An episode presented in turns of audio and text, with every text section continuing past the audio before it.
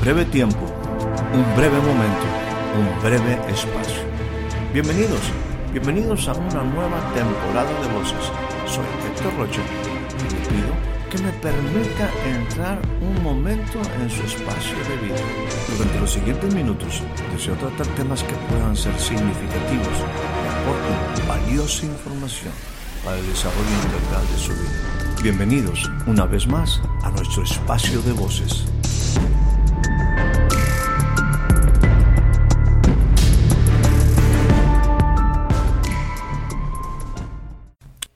Le doy a usted la más cordial bienvenida a este nuevo, breve espacio de voces. El día de hoy tenemos como una escritura inicial la que se encuentra en el libro de los Hechos, capítulo número 2, y estaremos leyendo a partir del versículo 41. Dice de esta manera. Así que los que recibieron su palabra fueron bautizados y fueron añadidas a ellos aquel día como tres mil personas y perseveraban en la doctrina de los apóstoles y en la comunión y en el partimiento del pan y en las oraciones. Y toda persona tenía temor y muchas maravillas y señales eran hechas por los apóstoles, y todos los que creían estaban juntos y tenían todas las cosas en común, y vendían las posesiones y las haciendas, y las repartían a todos, conforme a lo que ellos necesitaban. Y perseverando unánimes cada día en el templo y partiendo el pan en las casas, comían juntos con alegría y con sencillez de corazón, alabando a Dios y teniendo gracia con todo el pueblo. Y el Señor añadía cada día a la iglesia los que habían de ser salvos. Este es un relato de lo que se considera el inicio de la iglesia. Como aquí se narra, hubo un momento donde por la prédica de aquellos que siendo discípulos, pero ahora habían sido enviados a cumplir un propósito, algo maravilloso sucede. Tres mil personas se añaden en un día y se inicia un mover impresionante, mayúsculo de lo que hoy conocemos como la iglesia. Muchos llaman a este tiempo la iglesia primitiva, la iglesia inicial, el comienzo de la vida de la iglesia. Aquí quisiera compartir contigo algunas cosas que me parece importante extraer de este pasaje, de este tiempo que, insisto, podemos calificar como maravilloso. Algo que viene a mi mente es la cantidad de acciones en las cuales se ve involucrada esta iglesia. Creo que es importante que podamos considerar los verbos involucrados que reflejan las acciones de este tiempo en el cual la Iglesia inicia. Lo primero que quisiera compartir es desde el versículo 41, cuando dice, los que recibieron. Estas personas recibieron algo muy importante que cambió su vida. Recibieron la palabra que siendo transmitida por los discípulos, ahora apóstoles, estaba llegando al corazón de la gente. Lo que aconteció fue que aquellos que recibieron la palabra inmediatamente toman una acción y son bautizados. Importante. Creo que este tipo de cosas nos debe de invitar a la reflexión a ti y a mí al considerar que cuando recibimos la palabra debe de haber una respuesta, y yo diría prácticamente inmediata, a esa palabra que hemos recibido. Aquí ellos tomaron una acción, tomaron la decisión de ser bautizados. Un segundo verbo que quisiera resaltar lo encontramos en el versículo 42, insisto, de Hechos capítulo 2, perseverar. Dice que ellos perseveraron en la enseñanza, perseveraron en la comunión, en el partimiento del pan, en las oraciones. Yo me pregunto si nosotros, si yo, somos perseverantes en las cosas elementales que Dios espera de nosotros. Acciones como consecuencia de escuchar la palabra, recibir, perseverar. Sigo extrayendo algunas cosas. Versículo 44, el capítulo 2. Y todos los que creían estaban juntos y tenían. Estos verbos son por demás interesantes. La pregunta es si nosotros estamos aprendiendo a estar juntos, si estamos aprendiendo a tener las cosas en común. Otras cosas por ahí acontecieron en el sentido de que vendían posesiones y las repartían. Pero la pregunta aquí es, ¿qué tenemos nosotros en común? Perseveraban unánimes también, cada día en las reuniones, en el pan. Ellos tenían un corazón sencillo. Dice de esta manera que la gente comía juntos con alegría y con sencillez de corazón. Tener un corazón sencillo y alegre. ¿Qué hizo esto?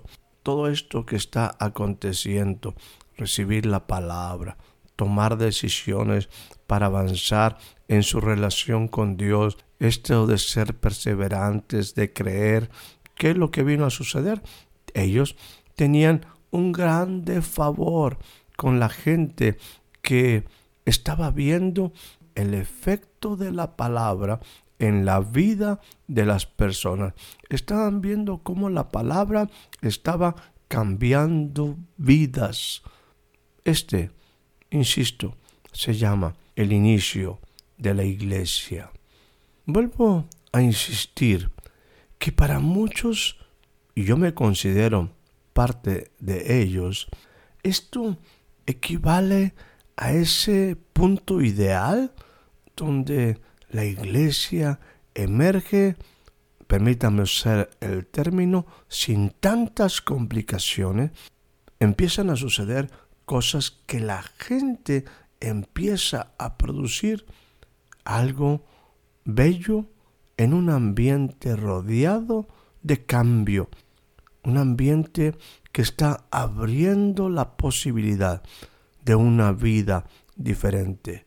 Mucha gente estaba pensando que su vida podía ser diferente y cuando reciben la palabra avanzan con prontitud viendo que todo ello es importante y hasta una bendición. Quizás el salmista tenía en mente que algún momento, que algún tiempo llegaría a ser una realidad lo que él expresa en el Salmo 133 a partir del versículo 1. Él decía, es un cántico de David, miren, miren cuán bueno, miren cuán agradable es que los hermanos habiten juntos en armonía. Y dice, esto es como el buen aceite, el óleo precioso sobre la cabeza, como el que desciende sobre la barba, la barba de Aarón, hablando del sacerdocio, y que desciende hasta el borde de sus vestiduras. Es también como el rocío de Hermón, ese que desciende sobre los montes de Sión, porque ahí mandó, porque ahí Dios envía, el Señor envía la bendición y la vida para siempre. Eso es lo que estaba experimentando esa iglesia que estaba naciendo. Jesús había muerto. Jesús había resucitado. Jesús había ascendido. Y ahora el Espíritu Santo sobre las personas estaba transformando radicalmente sus vidas y las personas que estaban escuchando el mensaje de aquellos que eran discípulos y que ahora son enviados, están teniendo un cambio radical. Algo maravilloso está pasando en la ciudad. El mensaje está impactando, transformando, trayendo esperanza a un pueblo necesitado. He puesto estos pasajes como una referencia para trasladarnos ahora a nuestros tiempos. Hay un momento ya en las cartas que conocemos como la del apóstol Pedro, en su primera carta, en su capítulo número 3, versículo 8, dice de esta manera, en conclusión, y me gusta esta expresión, el apóstol está hablando a la iglesia en forma general. Ese Pedro que ahora está entendido, está consciente de el gran reto que la iglesia tiene. Una iglesia que nació en sencillez, con respuestas rápidas. El apóstol ha dejado dos cartas a la iglesia. En una de ellas utiliza esta expresión y me refiero en la primera carta, capítulo 3, versículo 8. En conclusión, qué reto tan fuerte este que Pedro deja diciendo, en conclusión, sean todos de un mismo sentir. Añade, sean compasivos, sean fraternos, sean misericordiosos y sean de un espíritu humilde. No devuelvan mal por mal o insulto por insulto, sino más bien sean personas que bendicen. ¿Por qué? Porque fueron llamados con el propósito de heredar bendición. Bueno, es que este es un gran reto, ser de un mismo sentir. Aquellos hombres, en lo que, insisto, llamamos el inicio de la iglesia, vivieron un momento maravilloso donde muchas cosas estuvieron en común, había un mismo corazón, había sencillez, había una disposición al cambio. Y aquí el apóstol está hablando a una iglesia que ya ha empezado a avanzar y que tiene el reto de ser siempre de un mismo sentir. Algo similar, el apóstol Pablo habla a la iglesia de Éfeso en su capítulo número 4, versículo 1. Dice de esta manera, yo pues, prisionero del Señor, les ruego, les ruego que vivan de una manera digna de la vocación con que ustedes han sido llamados. Nos habla de carácter, dice, con toda humildad y mansedumbre, con paciencia, soportense unos a otros en amor. El versículo 3 del capítulo 4 es sumamente interesante. Esfuércense por preservar la unidad del Espíritu en el vínculo de la paz. En la carta del apóstol Pablo a la iglesia en Corinto, en su capítulo número 1, versículo 10, Pablo vuelve a utilizar la expresión les ruego, habla a los hermanos e invoca el nombre de nuestro Señor Jesucristo. Y dice, que todos se pongan de acuerdo y que no haya entre ustedes divisiones, sino que estés enteramente unidos en un mismo sentir y en un mismo parecer. A la iglesia en Filipos, a los filipenses, capítulo número 2, versículo 1. Inicia diciendo, si hay algún estímulo, algún sentir en Cristo, si hay algún consuelo de amor, si hay alguna comunión del Espíritu, si hay algún afecto y compasión. Dice, hagan completo mi gozo, siendo del mismo sentir, conservando el mismo amor, unidos en espíritu, dedicados a un mismo propósito. Hace un momento nos trasladamos de lo que se conoce como la iglesia primitiva, la iglesia inicial, hacia nuestros tiempos, motivo por el cual tanto el apóstol Pablo como el apóstol Pedro saben el reto que es mantener esa sencillez, esa comunión, esa vida en el Espíritu en medio de los hermanos, en medio de la iglesia, en medio de nosotros. Ahora, permíteme, por mi parte, ir un poco más a ti y a mí. La iglesia perfecta, nosotros sabemos que no existe. La verdad es que muchas de estas cosas que hemos leído parecieran algo lejano, muy diferentes a la realidad. ¿Qué tal si no entramos en una crítica a la iglesia, sino esto lo aplicamos a ti y a mí en nuestras relaciones esenciales? Y muy en particular, esposo, esposa, según sea el caso, a nuestra relación con nuestros padres, con nuestros hijos, nuestra relación como familia cercana y, ¿por qué no?, con gente con la cual nos hemos unido en propósito. Podemos tomar este reto que el apóstol presenta de que seamos del mismo sentir, que conservemos el mismo amor, que estemos unidos en un mismo espíritu, dedicados a un mismo propósito, que nos pongamos de acuerdo y que entre nosotros no haya divisiones, que nos esforcemos por preservar la unidad del espíritu en el vínculo de la paz. Eso hará que nuestra vida, nuestra convivencia, nuestra comunión sea muy diferente. Creo que la única manera en que podamos lograr ese ambiente ideal en una familia, en una relación, en un matrimonio, es lo que precisamente el apóstol Pedro mencionaba.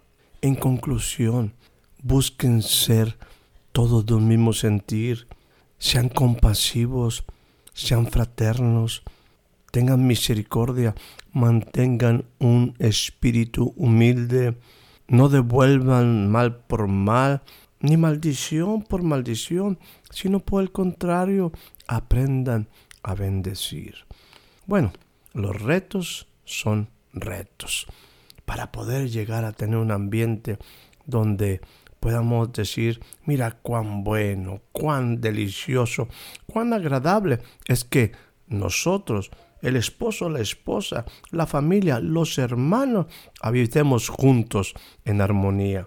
Ahí el Señor envía bendición y vida eterna, envía la vida para siempre. Quizás debemos de actuar como la iglesia del principio, como esa iglesia primitiva. Debemos de recibir la palabra y actuar con prontitud. Que la palabra avance en nuestras vidas. Que aprendamos a perseverar en la doctrina, en la enseñanza, en la comunión, en el partimiento del pan, en las oraciones. Que todos creamos lo mismo para poder estar juntos. Que tengamos en común todas las cosas. Que perseveremos unánimes en nuestra relación con Dios, partiendo el pan con sencillez, comiendo juntos con alegría, teniendo un corazón sencillo y alegre. Será un gran testimonio para los cercanos, para nuestra gente que está observando, para la comunidad, pero sobre todo, más que pensar en otros, será una bendición para aquellos con los que vivimos y convivimos en una manera cercana. Te aseguro que eso traerá alabanza y para Dios será un gran placer el ver que nosotros sus hijos ponemos en práctica sus palabras y agradecidos a Él por la bendición sobre nosotros, mostramos que somos su iglesia. Que tengas una excelente noche, una excelente tarde, un excelente día. Espero haya disfrutado de este breve espacio de voces. Soy Héctor Rocha. Hasta la próxima.